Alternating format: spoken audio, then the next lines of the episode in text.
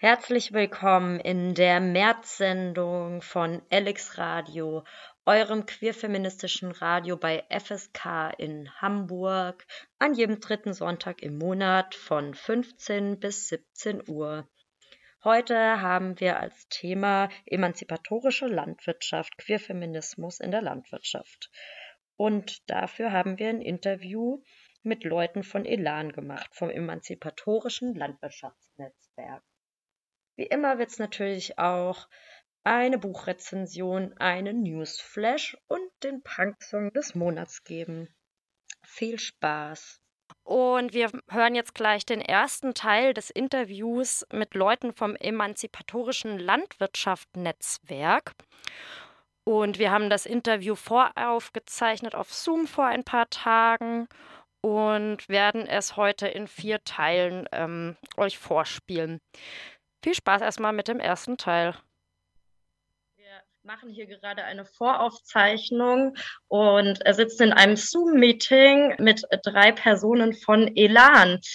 Wer seid ihr? Mögt ihr euch einmal vorstellen mit Name und Pronomen?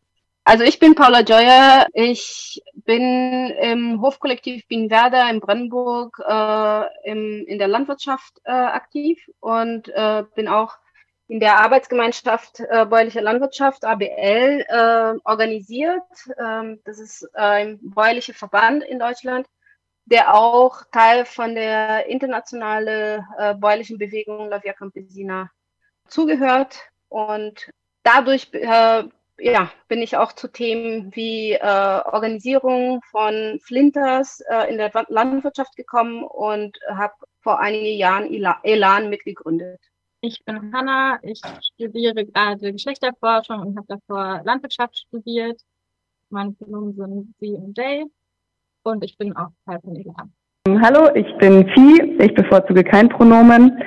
Ähm, ich habe äh, Biologie und Landwirtschaft studiert und bin seit mehreren Jahren ähm, praktisch in der Landwirtschaft tätig, habe auf verschiedenen Höfen und bei Hofkollektiven gearbeitet in Deutschland und Österreich die letzten Jahre vor allem im Bereich solidarische Landwirtschaft ähm, und war letztes Jahr unter anderem auch beim Hofkollektiv Bienenwerder, wo auch Paula ist und genau, bin seit einem Jahr auch im Netzwerk Elan aktiv dabei. Jetzt ist schon mehrfach die Abkürzung Elan gefallen. Für was steht denn Elan?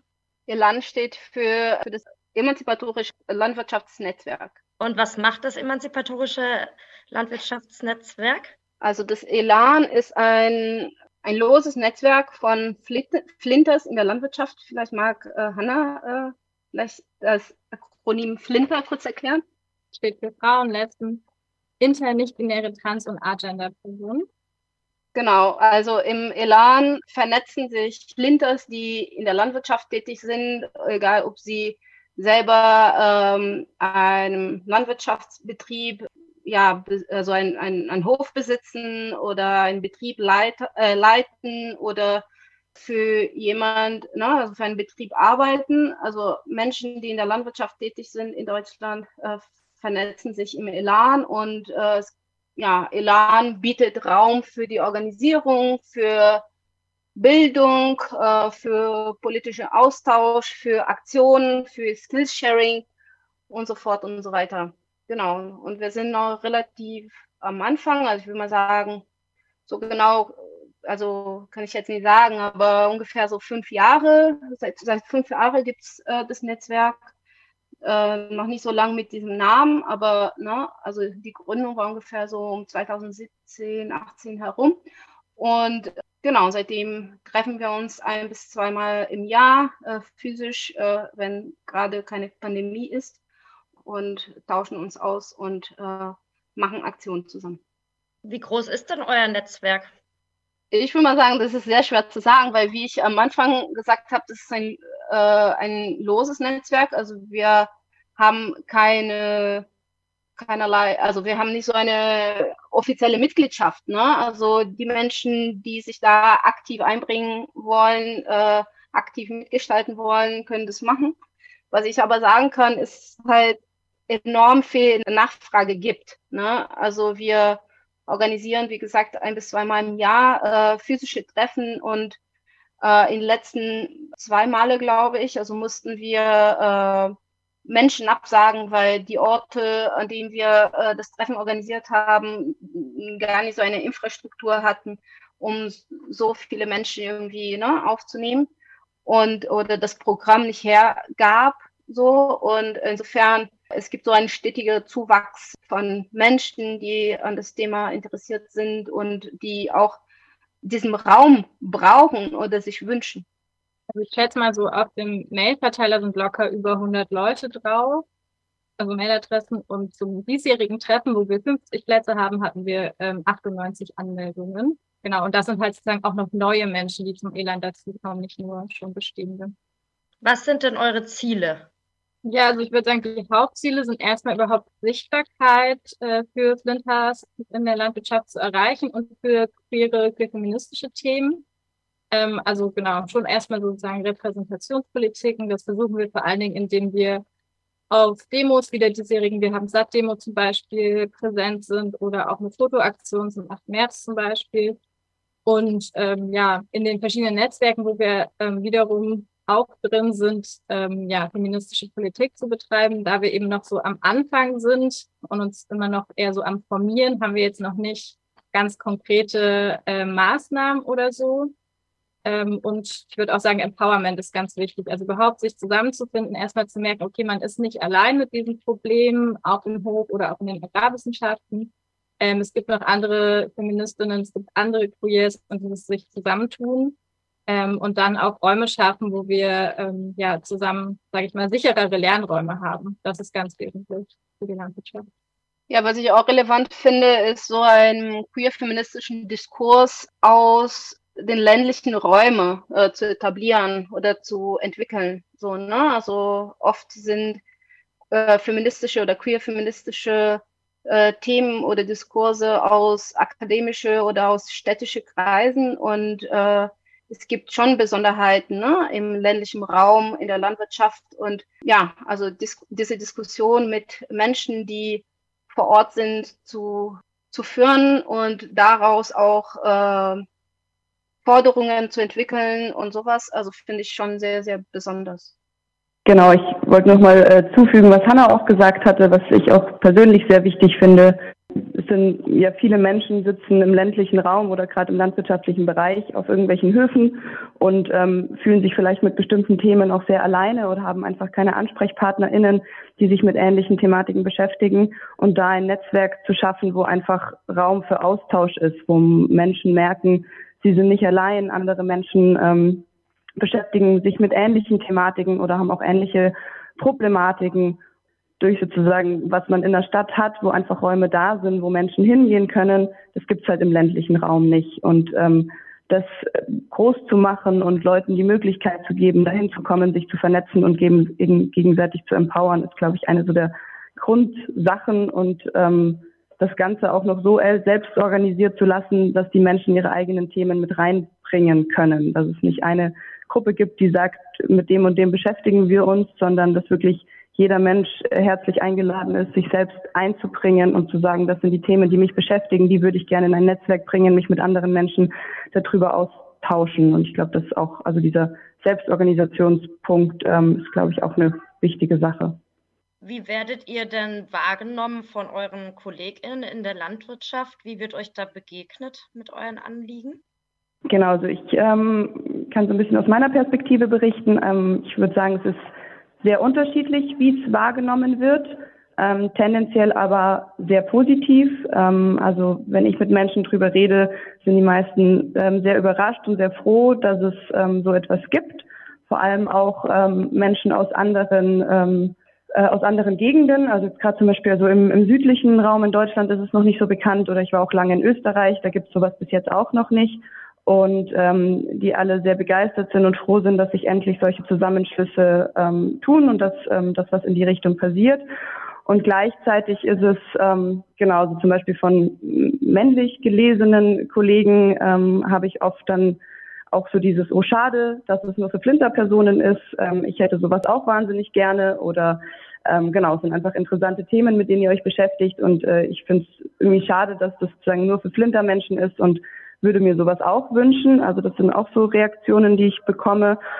Und auch, ähm, auch von Kolleginnen, die ähm, es zwar sehr spannend finden, aber gleichzeitig auch Angst haben, dass sozusagen in jetzt Flinterräumen oder vor allem auch mit Bezug auf Skillsharing, dass es nicht das gleiche Level hat, ähm, was sie sozusagen in anderen Räumen bekommen können, wo auch ähm, männliche Kolleginnen dabei sind, beziehungsweise wo auch sozusagen das Wissen weitergegeben wird und haben dann irgendwie Angst, dass es sozusagen nicht, genau, nicht die gleiche Qualität hat und nicht das gleiche Wissen vermittelt wird, beziehungsweise ähm, es sich zu sehr entfernt von den praktischen Ansätzen.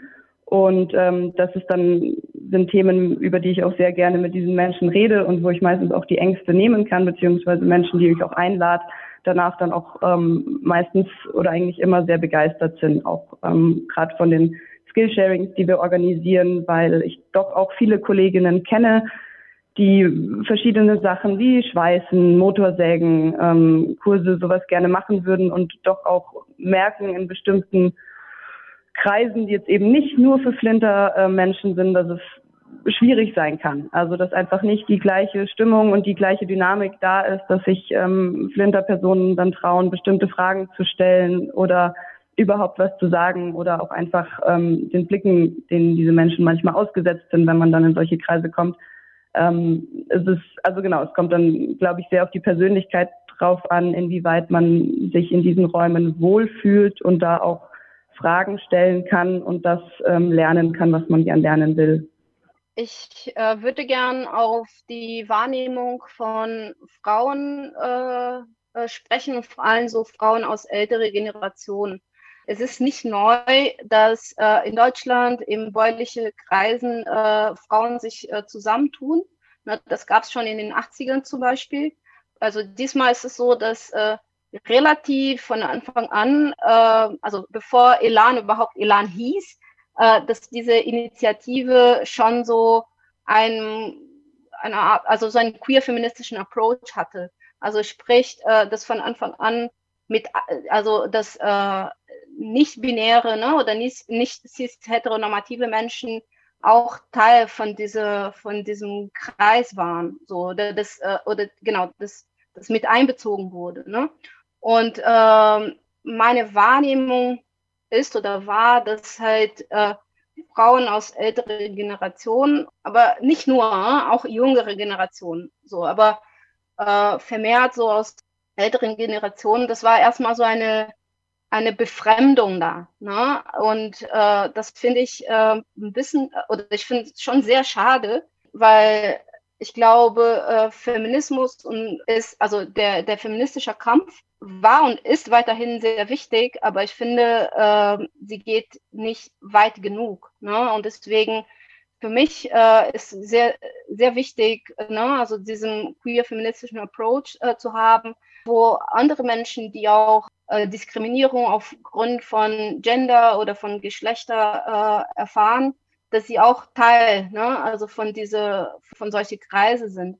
Ich wünsche mir, dass wir als Elan-Netzwerk äh, in der Lage sind, Menschen aus, äh, also generationsübergreifende Menschen, äh, die sich äh, als Flinter verstehen und vielleicht auch andere Art von Diskriminierungserfahrungen haben, sei es aufgrund von Hautfarbe, sozialen Klasse oder Migrationserfahrung, äh, ähm, ja, Ableism oder sowas, ne? Also, dass all diese Menschen innerhalb von Elan Platz haben können.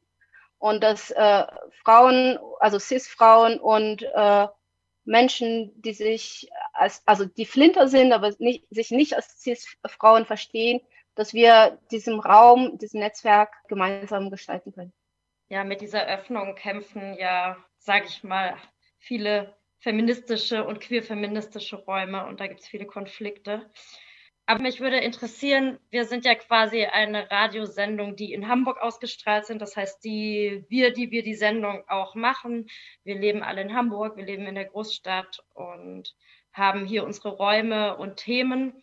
Und ich würde einfach mal behaupten, dass gerade das Thema Landwirtschaft nicht besonders viel Raum bekommt. Und deshalb würde mich total interessieren, wie euch denn so eine queer-feministische Linke aus, aus der Stadt äh, begegnet. Ob ihr euch da gehört fühlt in euren Anliegen und ernst genommen. Also mein Eindruck ist, dass es erstmal gerade noch nicht so viele Berührungspunkte mit städtischer Linke gab, weil Elan noch sehr jung ist und so mit so innerer Arbeit, sage ich mal, beschäftigt ist und wir jetzt noch nicht so viel ähm, Öffentlichkeitsarbeit gemacht haben. Und natürlich kann man das auch nicht so strikt trennen, weil viele Menschen sind, waren mal queers im ländlichen Raum und sind in die Stadt gezogen. Ich selber wohne jetzt gerade auch in Berlin ähm, oder so, deswegen verschwimmt es auch. Genau, ich habe schon aber trotzdem das Gefühl, dass es in der Stadt sehr viel auch Stereotype gibt über den ländlichen Raum, also dass überhaupt nicht, also dass Queers einfach sehr unsichtbar sind. Und dann meistens, wenn man von Elan erzählt, so eine positive Überraschung halt da ist, aber das erstmal nicht erwartet wird. Genau, und dass ja linke städtische Politik und Landwirtschaft als Feld auch fast gar nicht mitdenken. Also ich fand es jetzt auch spannend, zum Beispiel bei der Enteignungsdebatte, die ja gerade in Berlin sehr stark geführt wird, das jetzt aktiv zu verbinden, zum Beispiel mit auch Gemeinwohlverpachtungsinitiativen, wo der, der Move, diese, diese Verbindung zu schaffen, kommt aus der landwirtschaftlichen ähm, Szene und nicht aus der städtischen linken Szene. Ja, wir würden gleich nochmal inhaltlich mehr einsteigen, so tatsächlich in so politische Fragen oder auch eure politischen Ziele rund um ähm, Landwirtschaft und machen aber einen kurzen Musikcut.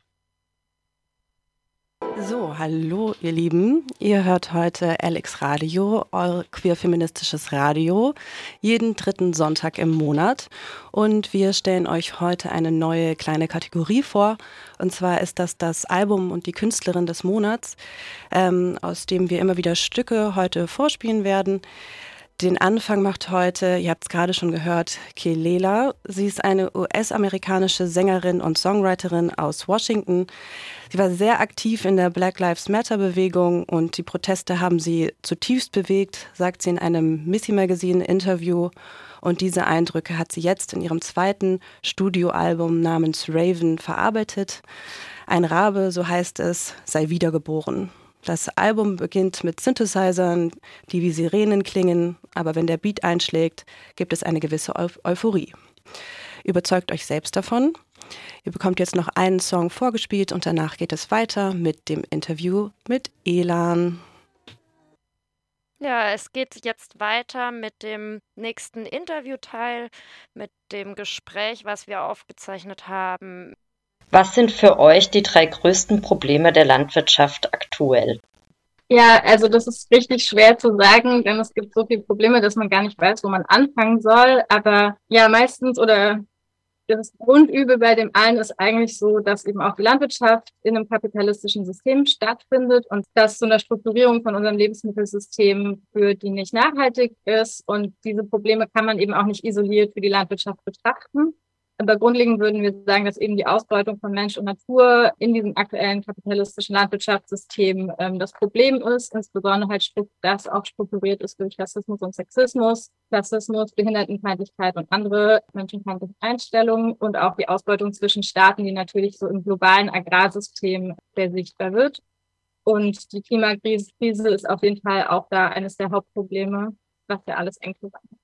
Ja, und, und ich finde, innerhalb dieses Systems, einerseits ist der Kapitalismus, andererseits ist auch der, das Patriarchat, ne? Und dieses Zusammenspiel zwischen beide, ne? Also äh, führt zu der Ausbeutung von, von Menschen so, ne? Du brauchst immer so einen Unterdrucker und ein, der unterdrückt wird, so. Und da, ja, da spielen, ich würde mal sagen, so Gender-Themen auch, ne? Also äh, Diskriminierung durch Gender auch eine große Rolle und äh, die, die ganze Industrialisierung der Landwirtschaft und was weiß ich, also das ist für mich super männlich, also was da passiert, ne? Immer größer, immer kräftiger und, und sowas, wo halt dann, also die ganze Reproduktionsarbeit, das Carework, ne? Also wenn ich ähm, Wert bekommt, äh, während es aber gleichzeitig extrem wichtig ist für die Erhaltung der Landwirtschaft.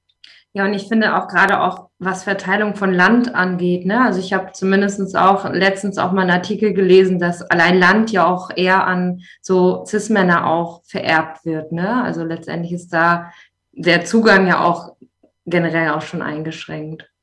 Okay, und äh, jetzt habt ihr natürlich von den ganzen Problemen gesprochen und ihr habt ja eben auch schon gesagt, dass so letztendlich politische Forderungen ja noch äh, schwierig sind, weil ihr auch noch relativ jung seid. Aber was sind denn so eure Vorstellungen und Ideen für eine Reform der aktuellen politischen Richtung in Bezug auf Nachhaltigkeit in der Landwirtschaft? Knackige Frage, ne?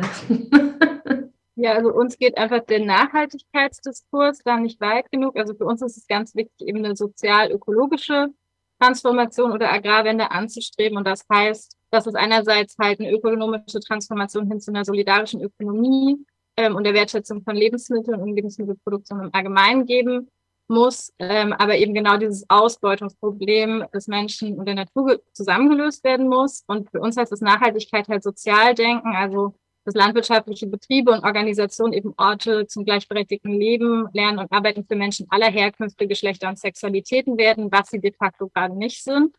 Und das muss gerade auch die ökologische Landwirtschaftsszene in Deutschland erstmal anerkennen. Also es wird oft so getan wie, ja, wir machen ja die Ökolandwirtschaft, damit sind wir schon so die besseren LandwirtInnen. Und es wird dann gar nicht mehr geguckt, wie sieht's denn in Bezug auf Klasse, auf Geschlecht, auf Rassismus eigentlich aus? Was ist denn bei uns los? Und da müssen wir auf jeden Fall ansetzen. Und die Landwirtschaft gilt nach wie vor als sehr männliche Domäne und Sexismus und Geschlechterklischees sind weit verbreitet. Ähm, wie erlebt ihr das? Ist das ein Gerücht oder eine Realität? Also ihr habt ja eigentlich schon auch viel dazu gesagt, aber mich hat das vor allem gerade auch ein bisschen interessiert, was du, Paula, gesagt hast, auch, ne, weil es ja letztendlich auch ganz viel Sexismus gibt. Könnt ihr da so konkretere Beispiele nennen, wie sich das in eurem Alltag zum Beispiel zeigt? Genau, also ich kann vielleicht ein paar ähm, Beispiele aus der Praxis nennen, will davor aber auch sagen, dass ich, ja, also auf jeden Fall alles, was bis jetzt genannt wurde, ist auf jeden Fall ein sehr ähm, männlich ähm, geprägter Raum und es gibt ähm, sehr viel Sexismus. Es ist aber auch hier meiner Meinung nach sehr unterschiedlich. Also es gibt, es ist menschenabhängig. Also es ist natürlich auch ähm, immer zu beachten, dass es viele Menschen gibt, die einfach ähm, eine ganz andere Lebensrealität hat, ganz andere Perspektiven, haben sich mit vielen Dingen noch nicht beschäftigt haben, was aber nicht bedeutet, dass sie ähm, gleich ähm, sexistisch sind und äh, auch sehr offen darin sind, neue Sachen zu lernen. Und ich habe auch Orte ähm, gefunden, wo sich Menschen wahnsinnig freuen, dass ähm, Flinter-Personen sich für die Landwirtschaft interessieren und wirklich Wissen weitergeben wollen und sich vielleicht auch manchmal nicht ganz richtig verhalten, aber wahnsinnig offen sind zu lernen und verstehen wollen. Und ähm, gleichzeitig gibt es natürlich trotzdem auch ganz ähm, immer wieder Beispiele und Sachen, die passieren, die nicht sehr schön sind. Also keine Ahnung, Beispiel, ähm, ich äh, bin wieder nach Tirol gekommen und wurde gefragt, was ich denn jetzt so mache. Und ich habe gesagt, ich bin Landwirtin, ich mache Landwirtschaft. Und genau, die ähm, Antwort daraufhin ist, ach ja, du hast wohl einen Bauern geheiratet. Ähm, also das sind so, würde ich jetzt mal so sagen, so Alltags, ist der Alltagssexismus, ähm, der kommt, wenn man als weiblich gelesene Person sagt, man macht Landwirtschaft oder irgendwas in die Richtung. Also dass immer nach dem Mann sozusagen gefragt wird, der den Hof hat und du bist sozusagen nur das Anhängsel.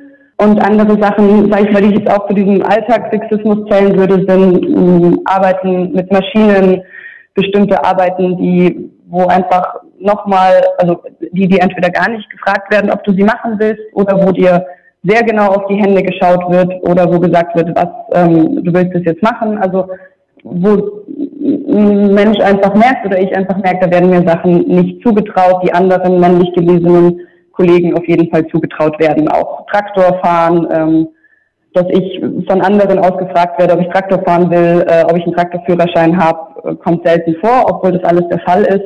Und genau, bei männlich äh, gelesenen Kollegen wird sozusagen einfach davon ausgegangen. Genau, also ich glaube, das sind so tendenziell die, die Arten von Sexismus, die ich persönlich am meisten erfahren habe. Bei mir hat es aber auch schon angefangen, also ich war sehr jung schon, mit zehn Jahren habe ich schon angefangen in der Landwirtschaft irgendwie zu helfen oder zu arbeiten und Genau, als ich immer gesagt habe, ich will Landwirtin werden, sind auch äh, genau die Bauern zu mir gekommen, haben sich meine Hände angeschaut und äh, geguckt, ob meine Hände groß genug sind für die Landwirtschaft. Also viele ähm, Kommentare über den Körperbau, auch über das Äußere, ähm, die fallen, was ja einfach ähm, männlich gelesene Kollegen, was denen nicht so begegnet. Ähm, und dann glaube ich, kommt es auch sehr drauf an, auch da eben wieder was für eine Persönlichkeit man ist. Also ob man ein Mensch ist, der sich in diesen heteronormativen, sehr männlich geprägten Räumen durchsetzen kann und auch sagen kann, hey, ich will das und das machen, ich will das und das lernen, ich kann das und das oder eben nicht. Also es ist auch eine Sache, die man oder die Mensch, wenn man irgendwie da bestehen will, wahrscheinlich irgendwann lernen muss. Also zum heutigen Zeitpunkt, was ich auch sehr schade finde, weil es genauso viel eben Menschen gibt, die sich vielleicht diesen Raum nicht so gut nehmen können und trotzdem in der Landwirtschaft arbeiten können, sich da dann natürlich viel, viel schwerer tun als Menschen, die es halt irgendwie schaffen, ähm, ihre Stimme dazu erheben oder was zu sagen oder auch ähm, auf Kommentare ähm, zu antworten oder irgendwie einen blöden Spruch zurückzuhauen. Also so dieses ist ganz normal, dieser Alltag, wo halt einfach ähm, blöde auch sehr viele sexistische Witze fallen und wenn du dann als weiblich gelöste oder Flinter-Person sagst, hey, ne, nicht cool, das ist sexistisch, kommt halt dann, naja, du verstehst ja keinen Spaß und ähm, diese typischen ähm, Antworten sozusagen und Genau, das ähm, glaube ich passiert sehr viel, äh, also habe ich auf jeden Fall erlebt und auch von ähm, Freundinnen von mir, die in der Landwirtschaft arbeiten. Ich würde gern äh, zwei Sachen äh, ergänzen. Also einerseits, äh, ich habe während meiner Landwirtschaftsausbildung gesehen, dass äh, es Betriebe gibt, ne, die ähm, zum Beispiel ja, Lehrlinge für den Ackerbau nur annehmen, wenn das jung sind. Ne? Und äh, andererseits für den Gartenbau nur äh, Frauen annehmen. So, ne? Und für die Jungpflanzenzucht oder sowas, ne? Also sehr so geschlechtsgeteilt. Das heißt, also du bist eine, eine, eine Frau und du kannst gegebenenfalls in diesem Betrieb gar nicht erst, ne? Also äh, auf einen Trecker sitzen. Das andere Beispiel ist, dass genau, also oft Arbeitskleidungsgeschäfte äh, oder Katalogen, ne? also bestimmte Kleidungsstücke, sei es für den Forst zum Beispiel, findest du nur in riesige Größe. So, ne? Also du, äh, wenn du, wenn du einen kleineren Körperbau hast, das heißt ja nicht, dass du unbedingt so eine Frau bist, aber ne, kleinere äh, Körperbau, findest du nichts. Warum? Weil es davon ausgegangen wird, dass nur so große Männer sozusagen diese, äh, diese Tätigkeit nachgehen. So, ne? Und ich bin, äh, ich habe einen kleineren Körperbau, und äh, bin eine Person, die super gern äh, in die also Forstarbeit macht und also es ist für mich extrem schwierig beispielsweise äh, Schnittschutzschuhe zu finden. So, ne? Und dann muss ich mit irgend so äh, einem Schuh dann rumlaufen, was überhaupt nicht bequem ist, aber was anderes gibt's nicht in meiner Größe. So, ne? Also zeigt für mich, wie, ja, wie sexistisch Arbeitskleidung äh, Firmen ähm, unterwegs sind. Ich würde noch die ähm, strukturelle Ebene ergänzen, weil das sind vielleicht zum Teil Sachen, die wir nicht als ähm, Erfahrung haben, weil wir eben gar nicht in diesen Gremien der Macht, sage ich mal, sitzen. Also, wir, also Landwirtschaft ist eine unendlich männlich dominierte Branche, jetzt nicht nur was die Hofnachfolge angeht. Also da haben wir eben nur habe nachgeguckt, 13,9 Prozent weibliche Hofnachfolgerinnen. Diese Zahlen sind seit den 90ern unverändert und gehen darauf zurück, dass es halt lange ein Gesetz, also lange, bis äh, Ende der 40er ein Gesetz gab, dass nur äh, Söhne halt Hofnachfolge machen können. Aber es ist einfach eine überlieferte Tradition sozusagen, die also nicht gesetzlich festgeschrieben ist. Und wenn wir uns die Machtposition angucken, sitzen da fast nur weiße alte Männer. Also der Bauernverband ganz äh, praktisch, aber eben auch in vielen Verbänden in der Politik. Die Professuren für Agrarwissenschaft sind auch überwiegend männlich besetzt und deswegen ist es halt ein strukturelles Problem und auch die Gesetze für die landwirtschaftliche Rente und das landwirtschaftliche Erbgesetz diskriminieren sozusagen indirekt Frauen, weil sie bevorteilen die Person, die den Hof besitzt. Wenn das aber in den meisten Fällen ein Mann ist, dann ja, benachteiligen sie eben Frauen oder auch Leute, die nicht dem klassischen Familienbild entsprechen und vielleicht nicht angeheiratet sind. So. Darf ich noch eine Sache hinzufügen, genau ähm, zum Thema zum Thema Ackerbau, was auch einfach ein strukturelles Problem ist. Die meisten Maschinen, die es gibt, ähm, kann man nur oder sind so gebaut, dass man sehr viel Körperkraft braucht, um sie zu bedienen. Und ähm, meiner Meinung nach gäbe es gute Lösungen, diese Maschinen umzubauen, beziehungsweise verschiedene Techniken einzubauen, Hebelwirkungen, kleine Hilfs Mechanismen, dass man sozusagen diese Maschinen auch mit weniger Körperkraft benutzen kann. Genau, und das ist was, was halt auch in der, in der Technologie und in der Entwicklung einfach nicht vorgesehen ist. Natürlich ist, wird alles immer automatischer, aber trotzdem für verschiedene Sachen, wie zum Beispiel ähm, Anbaugeräte anbauen oder auch die, ähm, die Zapfwelle hinten dran. Also da braucht man sehr viel Kraft, um das hinten dran zu bauen und ähm, das ist was, wo der Fokus einfach fehlt. Also zu sagen, warum bauen wir Maschinen nicht so, dass Menschen mit jeglicher Körpergröße und jeglicher Kraft sozusagen diese Maschinen auch benutzen können, was ein viel weniger Menschen ausschließen würde, beziehungsweise mehreren Menschen ermöglichen würde, das genau auch in Richtung Ackerbau und ähm, Maschinentechnik zu gehen. Ja, vielen Dank. Ähm, wir würden auf jeden Fall jetzt erstmal noch eine kleine Musikpause machen. Und dann geht es weiter mit dem letzten Teil unseres Interviews. Ihr hört LX Radio, euer queerfeministisches Radio, jeden dritten Sonntag im Monat. Heute geht es um emanzipatorische Landwirtschaft mit Interviews von Elan. Ihr hört LX Radio und jetzt geht es weiter mit dem nächsten Interviewbeitrag mit dem queerfeministischen Netzwerk Elan. Ja, herzlich willkommen zurück. Ihr habt ja auch schon viel gesagt, dass ihr oder es euch auch wichtig ist, verschiedene Diskriminierungsformen zu berücksichtigen in euren Gedanken und Zielen. Mir ist da sofort eingefallen, dass ja zum Beispiel zur Spargelernte immer wieder die Kritik laut wird, dass migrantisierte Landarbeiterinnen für sehr schlechte Löhne die Ernte stemmen müssen, weil, das, weil es anders nicht geht. Dass es für LandwirtInnen ähm, eine der wenigen Möglichkeiten ist, überhaupt lukrativ zu arbeiten, ohne sich selbst in den Ruin zu treiben. Was sind denn Strategien oder gibt es bei euch schon Ideen, die ihr entwickelt habt, äh, wie solche Ausbeutungsverhältnisse verbessert oder beendet werden können? Also das Problem bei Saisonarbeit ist ja grundlegend eben ein strukturelles auch wieder. Also erstmal, dass wir überhaupt einen rassifizierten Arbeitsmarkt haben und dass dieses, ja, diese Idee gibt, was sind die schlechten Arbeiten, die dann eben nicht deutsche Menschen machen sollen. Und dann ist auch sowas wie das Lohngefälle in der EU daran schuld. Also ein Mindestlohn von vier Euro, wie ich glaube in Polen oder Rumänien, macht halt einen Mindest, ja, einen deutschen Mindestlohn dann doch sehr attraktiv.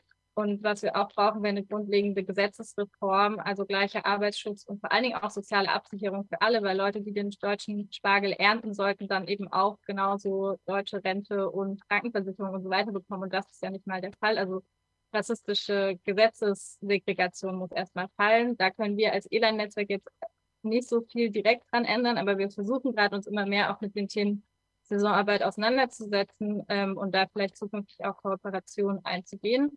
Und ich denke auch, die Stärkung gewerkschaftlicher Organisationen wäre ganz wichtig, was auch langsam passiert bei der IGBRU, der Agrargewerkschaft zum Beispiel, oder die FAU hat ja auch ähm, erfolgreich einen Streik mitorganisiert. Und dass es einfach Konsequenzen gibt für Betriebe mit den schlechten Arbeitsbedingungen. Und ich glaube, man kann schon nochmal auch unterscheiden zwischen, also Betrieben, die Saisonarbeitskräfte einstellen und die trotzdem menschlich behandeln. Wir würden auch einfach sagen, es ist erstmal wichtig, diese Machtverhältnisse innerhalb der Landwirtschaft sichtbar zu machen, da eben auch ja, Kapitalismus sichtbar zu machen und wie der funktioniert und dieses System strukturiert und das nicht als Gegebenheit und es ist halt so hinzunehmen, auch wenn es sehr schwer ist, diese Strukturen zu ändern. Ja, Kapitalismus, da würde mir sofort ja auch so die Spaltung von Reproduktion und Produktion einfallen. Und ich könnte mir vorstellen, dass das, also so kenne ich das jetzt aus meinem städtischen Leben sozusagen in der WG, wie ähm, Hausarbeit oder Reproarbeit aufgeteilt ist oder auch emotionale Arbeit. Dass das ja immer noch von Flinters zusätzlich geleistet wird und unbezahlt. Ich könnte mir vorstellen, dass das ähm, in landwirtschaftlichen Betrieben nicht anders ist. Fragezeichen. Wird noch viele Arbeit unbezahlt von Flinters geleistet auf den Höfen.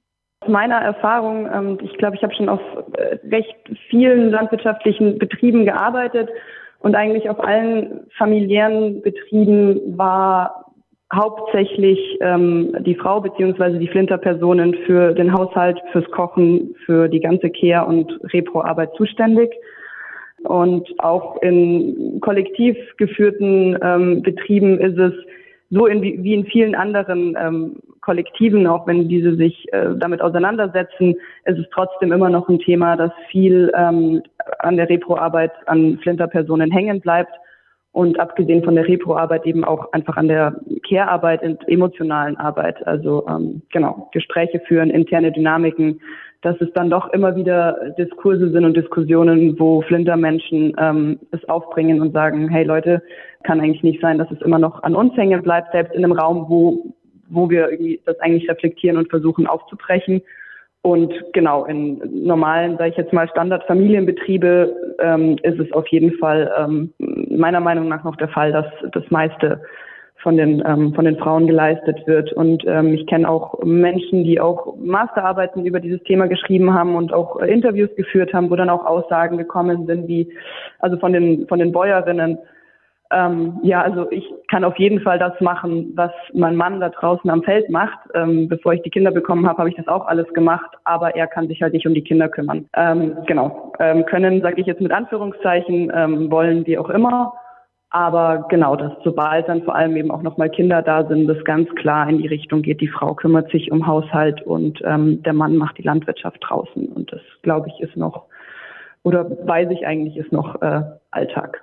Kenne auch eine Studie zu Österreich, wo es einfach deutlich mehr Betriebsleiterinnen gibt als in Deutschland, dass auch wenn die Frau in, im Familienbetrieb die Leiterin ist, sie trotzdem eigentlich die gesamte Carework übernimmt und also da es halt so ist, also genau, die Frauen sagen die leitende Position ein, macht auch technische Arbeiten, also so diese klassisch männliche Domäne eher sich ähm, annehmen, aber die Männer machen nicht den gleichen, machen nicht die Bewegung, dass sagen, okay, dann übernimmt mehr Reproduktionsarbeit. Ich glaube, da Geschlechterrollenklischees so tief drin sind und es einfach ein gesamtgesellschaftliches Care-Problem gibt, was halt schon bei der Erziehung anfängt. Also wer kriegt auch angelernt, solche Tätigkeiten zu machen. Und da gibt es auch Studien, zu landwirtschaftlichen Familien, dass eben die Jungs sozusagen von Anfang an auf den Trecker gesetzt werden und die Mädchen auch im Haushalt eher mithelfen, wenn wir das jetzt mal so binär denken. Es gibt auch eine, eine, neue, eine neue Studie von der Bundesregierung zur Frauen in der Landwirtschaft in Deutschland und also es gibt äh, also verschiedene verschiedene Bereiche in dieser Studie, aber eine der Sachen, die mir nochmal so in Erinnerung blieb, ist,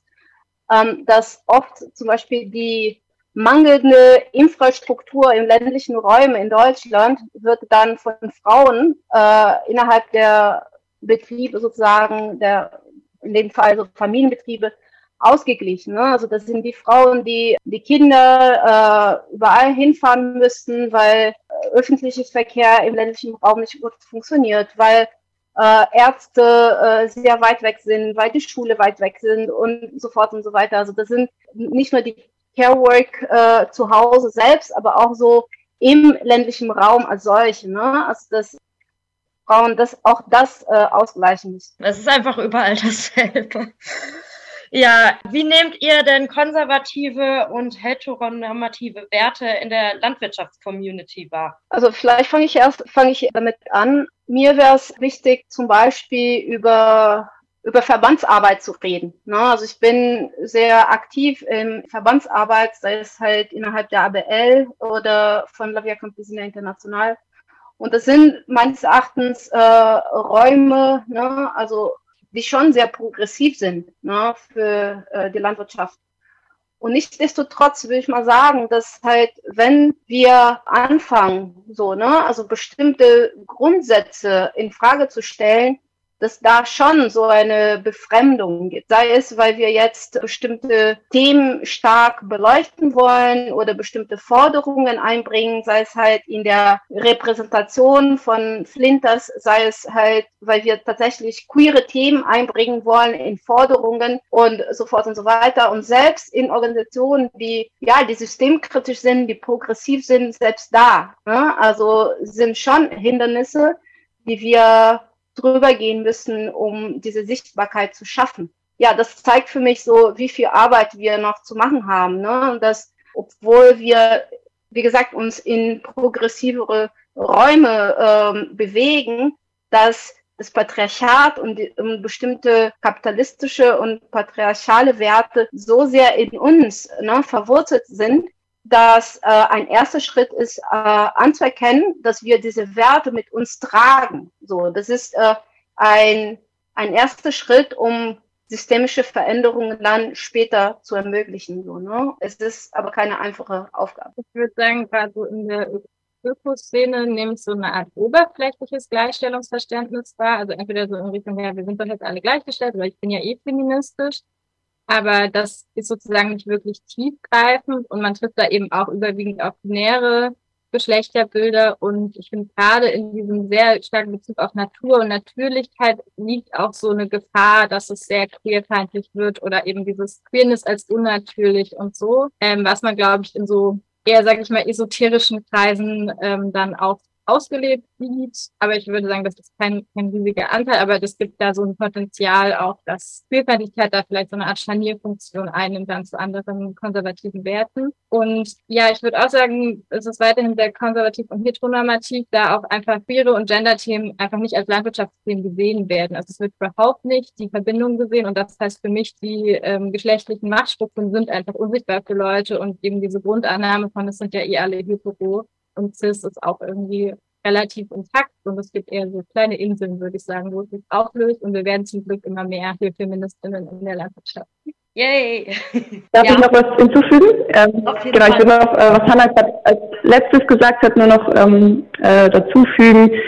Genau, dass es auch so ein bisschen, also mit diese die Priorisierung ähm, oft sehr anders ist. Ne? Also dass so Landwirtschaft ist sowieso schon ein Riesenthema mit ganz vielen Herausforderungen und dass auch viele Menschen auch in der Praxis, die ich kenne, die selbst auch ähm, queere Menschen sind oder auch queerfeministisch ähm, äh, Gedanken haben beziehungsweise in, in die Richtung unterwegs sind, aber sagen so, nee, es ist halt Landwirtschaft und andere Sachen sind für mich wichtiger in diesem Bereich. Also so diese Priorisierung, um was sozusagen muss ich mich oder müssen wir uns als erstes kümmern oder wo müssen wir Energie reinstecken und da, ähm, genau, stehen oft eben so queer-feministische und ähm, queere Gleichberechtigungsthemen sehr weit hinten.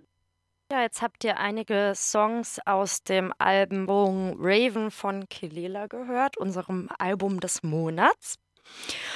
Und jetzt fehlt natürlich noch der letzte Teil von unserem Interview mit Elan. Es ging ja im Teil davor so ein bisschen um konservative Werte in der Landwirtschaft und daran knüpfen wir jetzt nochmal an und haben da noch eine letzte Frage offen und dann geht es auch nochmal ein bisschen darum, was Elan denn jetzt in nächster Zeit geplant habt und wie ihr auch noch mehr Infos bekommen könnt zum Netzwerk zum Thema so konservative Werte noch eine Nachfrage. Häufig verschwimmen wir besonders in Bezug auf Nachhaltigkeit und Landwirtschaft leider die Grenzen zwischen nationalem Heimatschutz und nachhaltigen Ansätzen, so Bodenschutz etc. Wie schafft ihr euch hier klare Positionen zu bewahren und was sind da vielleicht auch Fallstricke? Also für uns kommt halt sozusagen die soziale Gerechtigkeit für alle zuerst und von da aus denken wir der Nachhaltigkeitsthemen. Das ist schon mal, glaube ich, genau eine ganz gute Hilfe, eben nicht zu sagen, okay, wir wollen Umweltthemen denken und das betten wir, keine Ahnung, in eben eine nationalistische Sichtweise ein. Ich würde auch sagen, dass gerade das Benennen von vielen Positionen sehr abschreckend ist für konservative und rechte Akteurinnen, aber natürlich noch keine Grundimmunisierung darstellt. Aber das, ähm, genau, da wollen ja viele Rechte und Konservative auch schon nicht ran. So bei Elan versuchen wir einfach ständig oder beständig unsere eigenen Positionierung zu reflektieren und denken viel über Ausschlüsse nach. Also das Elan ist gerade auch ein sehr weiß dominiertes und able-bodied dominiertes Netzwerk. Genau. Und viele von uns sind auch dabei, sich stetig zu informieren, eben über zum Beispiel völkische SiedlerInnen und deren Aktivitäten. Ähm, wo kommt das vor? Also gerade das Solavi-Netzwerk hat ja eine, eine AG-rechte Tendenzen. Äh, Menschen von uns sind bei FAN aktiv, der Fachstelle für Radikalisierung, Prävention im Umwelt- und Naturschutz. Ähm, und ich würde sagen, wir haben sehr viel fachliche Kompetenz zu dem Thema bei Elan und bisher hatten wir noch keinen Fall innerhalb des Netzwerks. Ich hoffe aber, dass wir damit sehr konsequent umgehen können. Wir versuchen das immer wieder zu thematisieren. Ne? Also beim letzten Treffen gab es auch so einen Workshop zum Thema Critical Whiteness äh, zum Beispiel. Äh, und also ich persönlich äh, verstehe mich als äh, BIPOC. Ne? Und mir wäre es, äh, wäre nicht, also es ist mir wichtig, dass äh, mehr BIPOC-Menschen auch zum Elan kommen. So, ne? Und das ist etwas, woran wir auch versuchen zu arbeiten, so, weil diese Menschen sind meistens in der Landwirtschaft noch unsichtbarer. Ne? Und äh, also diese gegenseitige Solidarität ist etwas, was wir im Elan auch versuchen zu äh, stärken. Aber es ist einfacher zu sagen, als das in Taten, Taten umzusetzen. Ne? Und das ist etwas, worauf wir ich finde, äh, mehr Energie reinstecken sollten. Also selbstkritisch auch. Auch da gibt es auf jeden Fall ja Überschneidungen zu queerfeministischer Linken in der Stadt. Abschließend äh, erstmal vielen Dank für diese mega spannenden Einblicke in eure Arbeit. Vor allen Dingen die Arbeit in eurem Netzwerk, aber auch in eurem so Lohnarbeitsalltag. Abschließend würde uns noch interessieren, ob ihr Aktionen geplant habt für die nächste Zeit und ob es da Unterstützungsmöglichkeiten gibt. Ich würde mal antworten, weil ich das äh, nächste Elan-Treffen mit organisiere und das ist äh, nächste Woche tatsächlich schon. Ja. Unser Frühjahrstreffen. Da haben wir eben so viel Anmeldungen wie noch nie und ich sehe das so als unsere nächste große Aktion und dann werden wir im Spätsommer 2023 wieder ein ähm, Herbsttreffen haben und von diesen Treffen, wo wir uns eben in Persona sehen, gehen eigentlich immer so die wichtigsten Aktionsimpulse aus. Dieses Mal haben wir vor, uns mit der Klimagerechtigkeitsbewegung ähm, zu vernetzen und wir sind auch schon länger jetzt dran, uns auch mit Gewerkschaften zu vernetzen. Und so unter dem Jahr ähm, sind eben die ELAN AGs aktiv, also vor allen Dingen das, äh, die Skillsharing AG organisiert gerade was zu Treckerschrauben. Genau, wir hatten letztes Jahr ein erstes Lean, die queere Landlos, da wird hoffentlich auch eine zweite Ausgabe entstehen. Und für die Agrarwissenschaftlerin gibt es einen kleinen Zusammenschluss von Leuten, die eben in ihren Bachelor- und Masterstudiengängen sich mit feministischen Zugängen zur Landwirtschaft beschäftigen, die auch einfach beständig im Austausch sind und sich da gegenseitig unterstützen. Ähm, ja, und ich denke auch, dass wir versuchen, uns weiterhin über, auch über Deutschland hinaus zu vernetzen und eben genau diese, diese stetige Selbstreflexion ähm, zu, äh, zu Ausschlüssen vom ELA-Netzwerk voranzutreiben. Und da wir dieses Jahr einen sehr schönen feministischen Blog auf der Wir haben es Demo hatten, werden wir auf jeden Fall auch wieder einen für das nächste Jahr vorbereiten, wo wir dann unsere Themen ähm, wieder auf dieser Demo sichtbar machen werden. Cool. Und da können wir euch jetzt zumindest bei der Mobi und vielleicht ja auch beim Mitlaufen unterstützen. Genau. Und ich glaube einfach, ja, das Thema sichtbarer zu machen durch so einen Radiobeitrag zum Beispiel. Ähm, wir bieten auch Vorträge und Workshops an, die können gerne besucht werden. Und da gibt es eigentlich immer gute Anknüpfungspunkte für Menschen, die entweder schon eh feministisch in, interessiert sind oder an Nachhaltigkeitsideen. Und ich denke, so ähnlich wie sich die junge ABL gerade eben mit Deutsche Wohnen enteignen zum Beispiel über das Vergesellschaftungsthema vernetzt, können ähm, ja sich diverse städtische Initiativen auch mit Elan vernetzen. Und dann können wir voneinander lernen und über die Ähnlichkeiten von unseren Problemen und Unterschiede. Ihr habt gerade schon so ein Scene erwähnt. Ihr macht auch ein Scene und wo ist das zu finden? Also es gibt von Leuten von Elan die queere Landlust. Davon gab es tausend gedruckte Exemplare, die direkt vergriffen waren. Und aktuell gibt es noch keine digitale Ausgabe und hoffentlich kommt nächstes Jahr ein zweites. Und wenn es das gibt, dann auf der Elan Homepage. Ja, wir haben auch äh, von Lavia Campesina Europa, ich glaube jetzt vor zwei Jahren, äh, eine andere Broschüre rausgebracht, die heißt Embracing Rural Diversity, also auf Englisch. Ja, das sind verschiedene Lebensgeschichte äh, von Bau, äh, BäuerInnen äh, von, von La Via Campesina, also äh, nicht heteronormative BäuerInnen, wo sie auch von Erdenerfahrung äh, erzählen, so, ne? Also wie ist es halt nicht, ist es heteronormativ in der Landwirtschaft zu sein? Und das sind sehr, sehr schöne äh, Beiträge, wo die, die teilweise dazu geführt haben, dass die, die AutorInnen selbst so eine Reflexion während des Schreibenprozesses durchgeführt haben, die sie auf jeden Fall sehr weitergebracht hat und die, die später auch dazu geführt hat, dass wir uns innerhalb von La Via Campesina als Gender and Sexual Diversity Gruppe, wie wir uns äh, definieren, auch also organisiert haben ne? und heute heutzutage eine eine starke Gruppe haben. Und äh, genau, die ist zu finden in der Website von La Via Campesina Europa. Also das ist eurovia.org. Und da muss man äh, zu dem Gender and Sexual Diversities äh, Articulation gehen und äh, da findet man die Publikation. Ja, vielen Dank. Da können unsere jetzt angefixten ZuhörerInnen also sich noch weiterbilden. Ja, es ist jetzt hier auch schon recht spät. Wir haben das abends aufgezeichnet, war äh, das Interview und morgen müsst ihr wahrscheinlich früh raus. Deswegen würde ich sagen, wenn ihr keine Ergänzungen mehr habt von unserer Seite, tausend Dank. Ja, vielen, vielen Dank. Danke, dass wir hier sein durften. Und dann sehen wir uns vielleicht ja bald mal auf der Straße oder so. genau, und wir haben, äh, vielleicht Hanna nochmal, wir haben die Website von Elan, ne? Also könnte man noch erwähnen ja. wo Menschen uns auch finden können und äh, dadurch uns auch kontaktieren können, also für weitere Vernetzungen, für weitere Veranstaltungen oder weitere Radiobeiträge, weil es wichtig ist, äh, sich zu vernetzen, um auch die Sichtbarkeit äh, zu schaffen. Ähm, die genau. Website lautet die Website lautet elannetzwerk.wordpress.com. Ja, dann gute Nacht, würde ich jetzt mal sagen.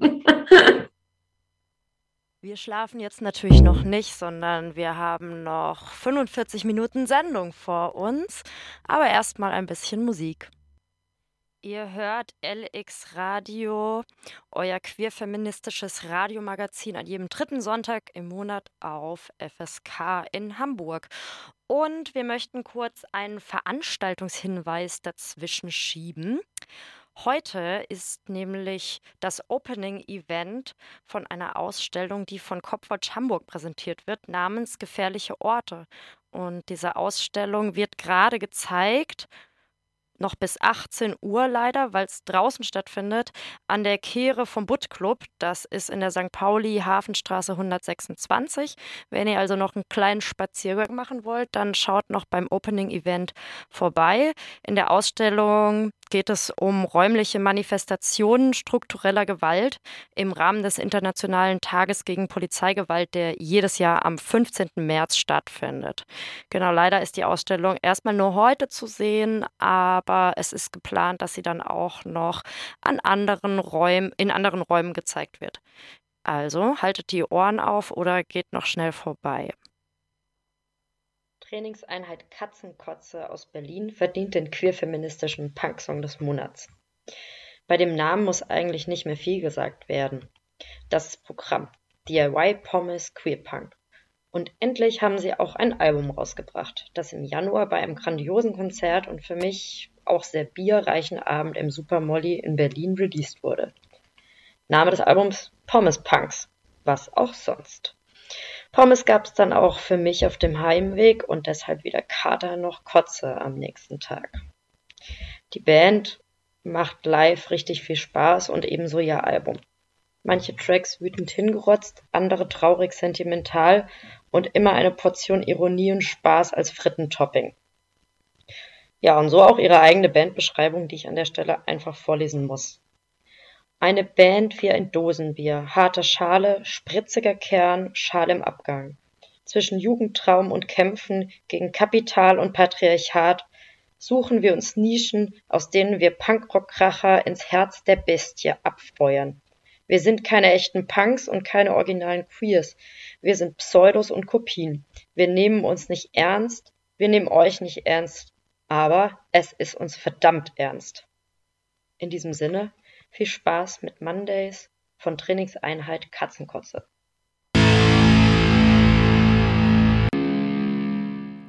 So, jetzt hatten wir so Lust auf äh, Pommes Rot-Weiß, dass wir gleich noch einen zweiten Song vom neuen Album von Trainingseinheit Katzenkotze gespielt haben. Ihr hört Alex Radio, euer queerfeministisches Radio, jeden dritten Sonntag im Monat. Heute geht es um queerfeministische, emanzipatorische Landwirtschaft. Und äh, danach richtet sich auch unsere Buchrezension. Viel Spaß beim Hören. Zwischen Welten von Juli C. und Simon Urban. Erschienen im Luchterhand Literaturverlag im Januar 2023.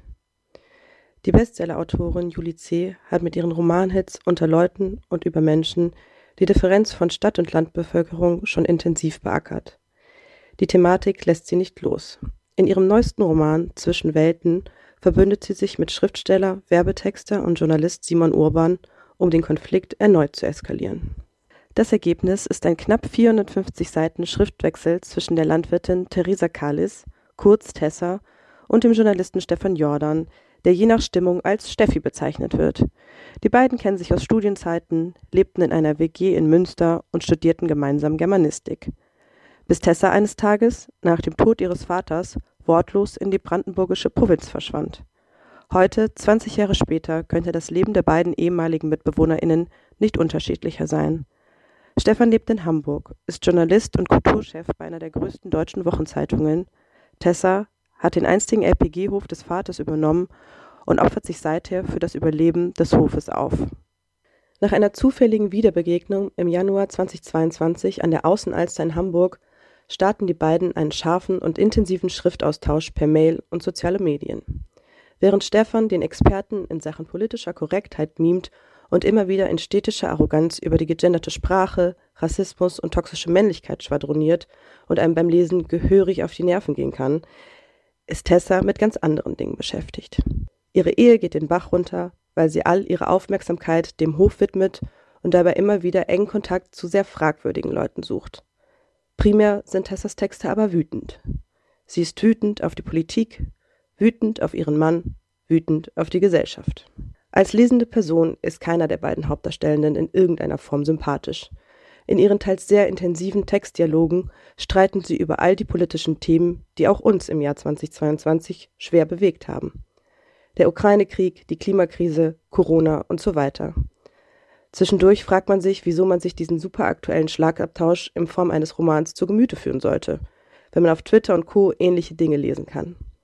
Aber ganz so einfach ist es natürlich nicht. Juli C. und Simon Urban gelingt es in diesem Schriftwechsel, mehr Tiefe in die Charaktere zu schreiben.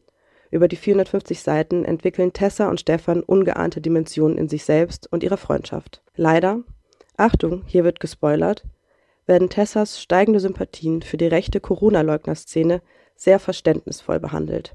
Und sie vermischen sich mit nationalistischen Klimaschutzperspektiven sowie typischen Anti-Gender-Rhetoriken. Genau hier darf man als lesende Person stutzig werden. Aber wer die Debatten um Juli C. in den letzten zwei bis drei Jahren verfolgt hat, den dürften diese Weichzeichnungen der Schwurbler-Szene nicht wundern. Die Autorin äußerte immer wieder Verständnis für die Ängste der Corona-LeugnerInnen und machte im gleichen Moment linke Parteien für den großen Rechtsruck in Europa verantwortlich. Auch ihre Aussagen zum Gendern sind sehr fragwürdig.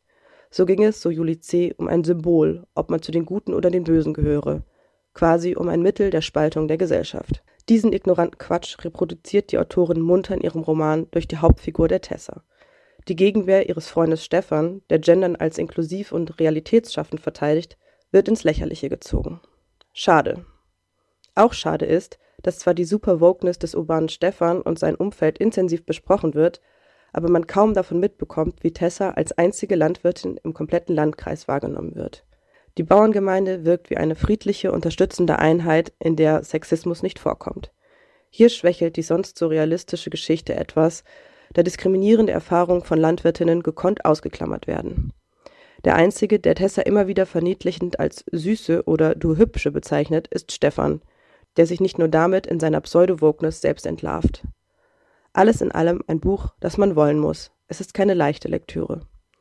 Die oft langen Monologe der Protagonistinnen sind teilweise klischeehaft und jagen gefühlt jede Kuh einmal durchs Dorf, was je nach Publikum mehr oder minder spannend oder witzig ist. Was man Juli C. und Simon Urban lassen muss, ihnen ist es gelungen, einen hochemotionalen Roman zu verfassen. Hoffnung macht er trotzdem nicht. Als kleiner Tipp zum Schluss. Wem die Emotionalität beim Lesen nicht ausreicht. Das Buch gibt es als Hörbuch, mitreißend gesprochen von Max Urlacher, Julia Nachtmann und Rosario Bona. Viel Spaß beim Lesen oder Hören.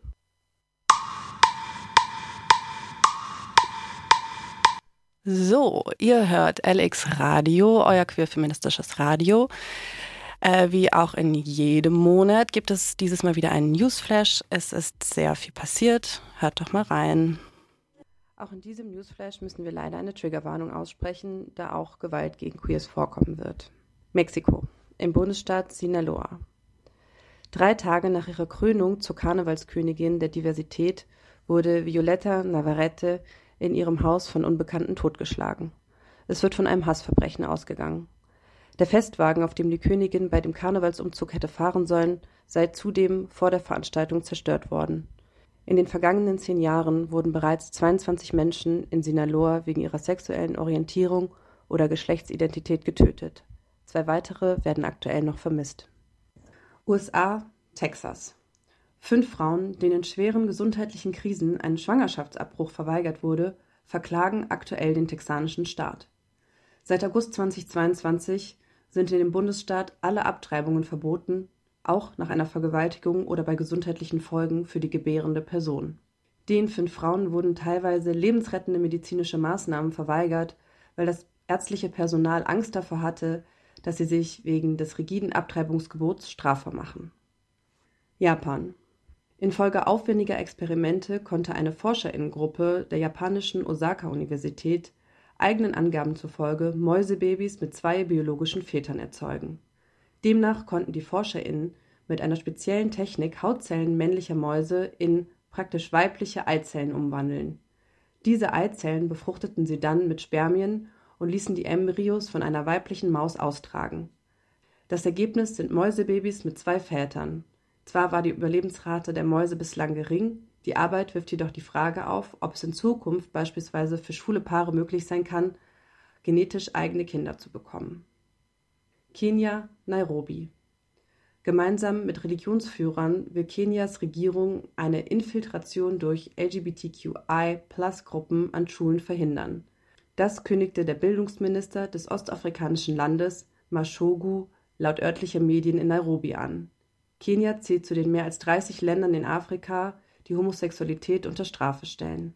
Trotzdem kippte das Höchstgericht vor kurzem ein in Anführungszeichen verfassungswidriges Verbot, das LGBTQI-Plus-AktivistInnen bisher untersagte, ihre Organisationen zu registrieren. Konservative Gruppen sahen dies als Rückschlag. München. Wehende Regenbogenfahnen am Rathaus, aber in Bayern nehmen Straftaten gegen queere Menschen deutlich zu. Auf eine Anfrage der Grünen im Bayerischen Landtag folgt ein ernüchterndes Fazit für den Freistaat. Von 2010 bis 2021 haben sich die Fälle von Hasskriminalität vervierfacht. Die Straftaten gegen queere Menschen haben sich versiebenfacht. Es wird von einer wesentlich höheren Dunkelziffer ausgegangen. Deutschland.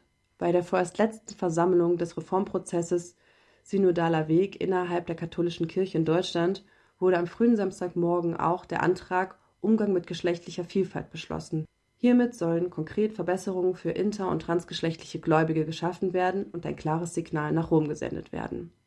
Basel. Die Polizei hat im schweizerischen Basel anhand einer Demonstration mit rund 150 Teilnehmenden zum Internationalen Feministischen Kampftag Gummigeschosse eingesetzt. Die Demonstration zum queer-feministischen Kampftag war von den Behörden nicht genehmigt worden. Die Polizei war mit einem Großaufgebot am geplanten Startpunkt der Demonstration vor Ort. Die Demonstrierenden mieden diesen jedoch und kamen an einem anderen Ort zusammen. Dort kesselte die Polizei die Teilnehmenden später ein, ehe sie zum Einsatz von Gummigeschossen kamen. Mallorca. Die feministische Bewegung in Spanien ist derzeit gespalten. Dies tat dem Erfolg der Demonstrationen zum feministischen Kampftag in Palma de Mallorca jedoch keinen Abbruch. Tausende Menschen sind am 8. März durch die Stadt gezogen. Die meisten trugen violette oder lila Kleidungsstücke. Der Unterschied zwischen den beiden Demos bestand im Wesentlichen darin, dass die offizielle Demo, die jährlich vom Movimiento Feminista de Mallorca organisiert wird, ein gespaltenes Verhältnis zum sogenannten transsexuellen Gesetz pflegt. Dies hatte die spanische Zentralregierung erst kürzlich verabschiedet. Deshalb organisierte eine zweite Gruppe eine Demonstration, bei der Transidentitäten explizit mit einbezogen wurden. Schön, dass ihr eingeschaltet habt für die März-Sendung von Alex Radio und die April-Sendung findet am 17.04. statt von 15 bis 17 Uhr und da am 30.04. wie immer verschiedene Take Back the Night Aktionen und Demonstrationen stattfinden, haben wir uns überlegt, wir machen auch das Thema äh, Take Back the Night als Schwerpunkt und wollen dafür verschiedene Initiativen, die sich im weitesten Sinne mit Nachtsicherheit und Feminismus beschäftigen, interviewen und da könnt ihr euch schon mal drauf freuen. Und an der Stelle nochmal vielen Dank an Paula, Hanna und Vieh von Elan für dieses großartige Interview. Schaut euch die Homepage von Elan mal an und verfolgt ihre Aktion.